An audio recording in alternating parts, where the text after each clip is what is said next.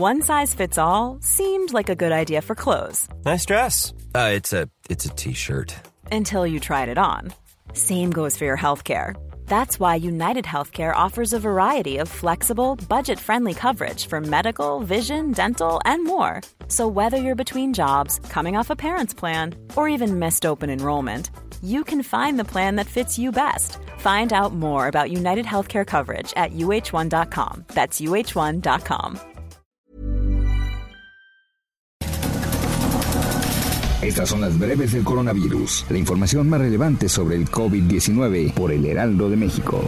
El reporte completo de la Secretaría de Salud Federal reveló que en México ya suman 647.507 contagios de coronavirus y 69.095 decesos.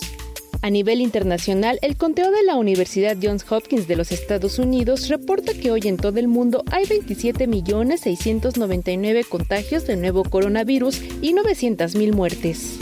Seis exsecretarios de salud propusieron un proyecto que establece un nuevo periodo extraordinario de seis a ocho semanas para el genuino control de la epidemia de COVID-19 en México. El exsecretario de Salud Salomón Chertorivsky indicó que el plan fue nombrado la gestión de la pandemia en México y contempla la aplicación de 127 mil pruebas de COVID-19 a la semana, con una inversión menor a 20 mil millones de pesos.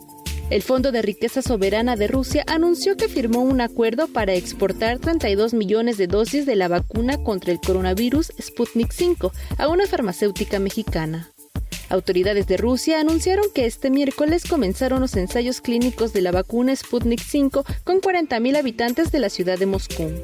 El diario estadounidense The New York Times afirmó que la enfermedad que obligó a la farmacéutica británica AstraZeneca a suspender los ensayos clínicos de su vacuna contra el coronavirus es la mielitis transversa, una rara enfermedad neuronal que ataca específicamente la médula espinal.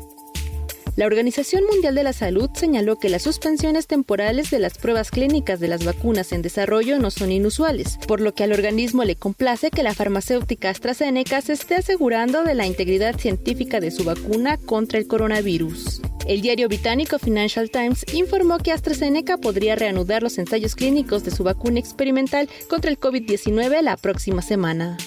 El gobierno de Perú informó que este miércoles en su territorio se pusieron en marcha los ensayos clínicos de una potencial vacuna contra el COVID-19 desarrollada en China, la cual será aplicada por dos universidades locales a 6.000 voluntarios. Para más información sobre el coronavirus, visita nuestra página web www.heraldodemexico.com.mx y consulta el micrositio con la cobertura especial.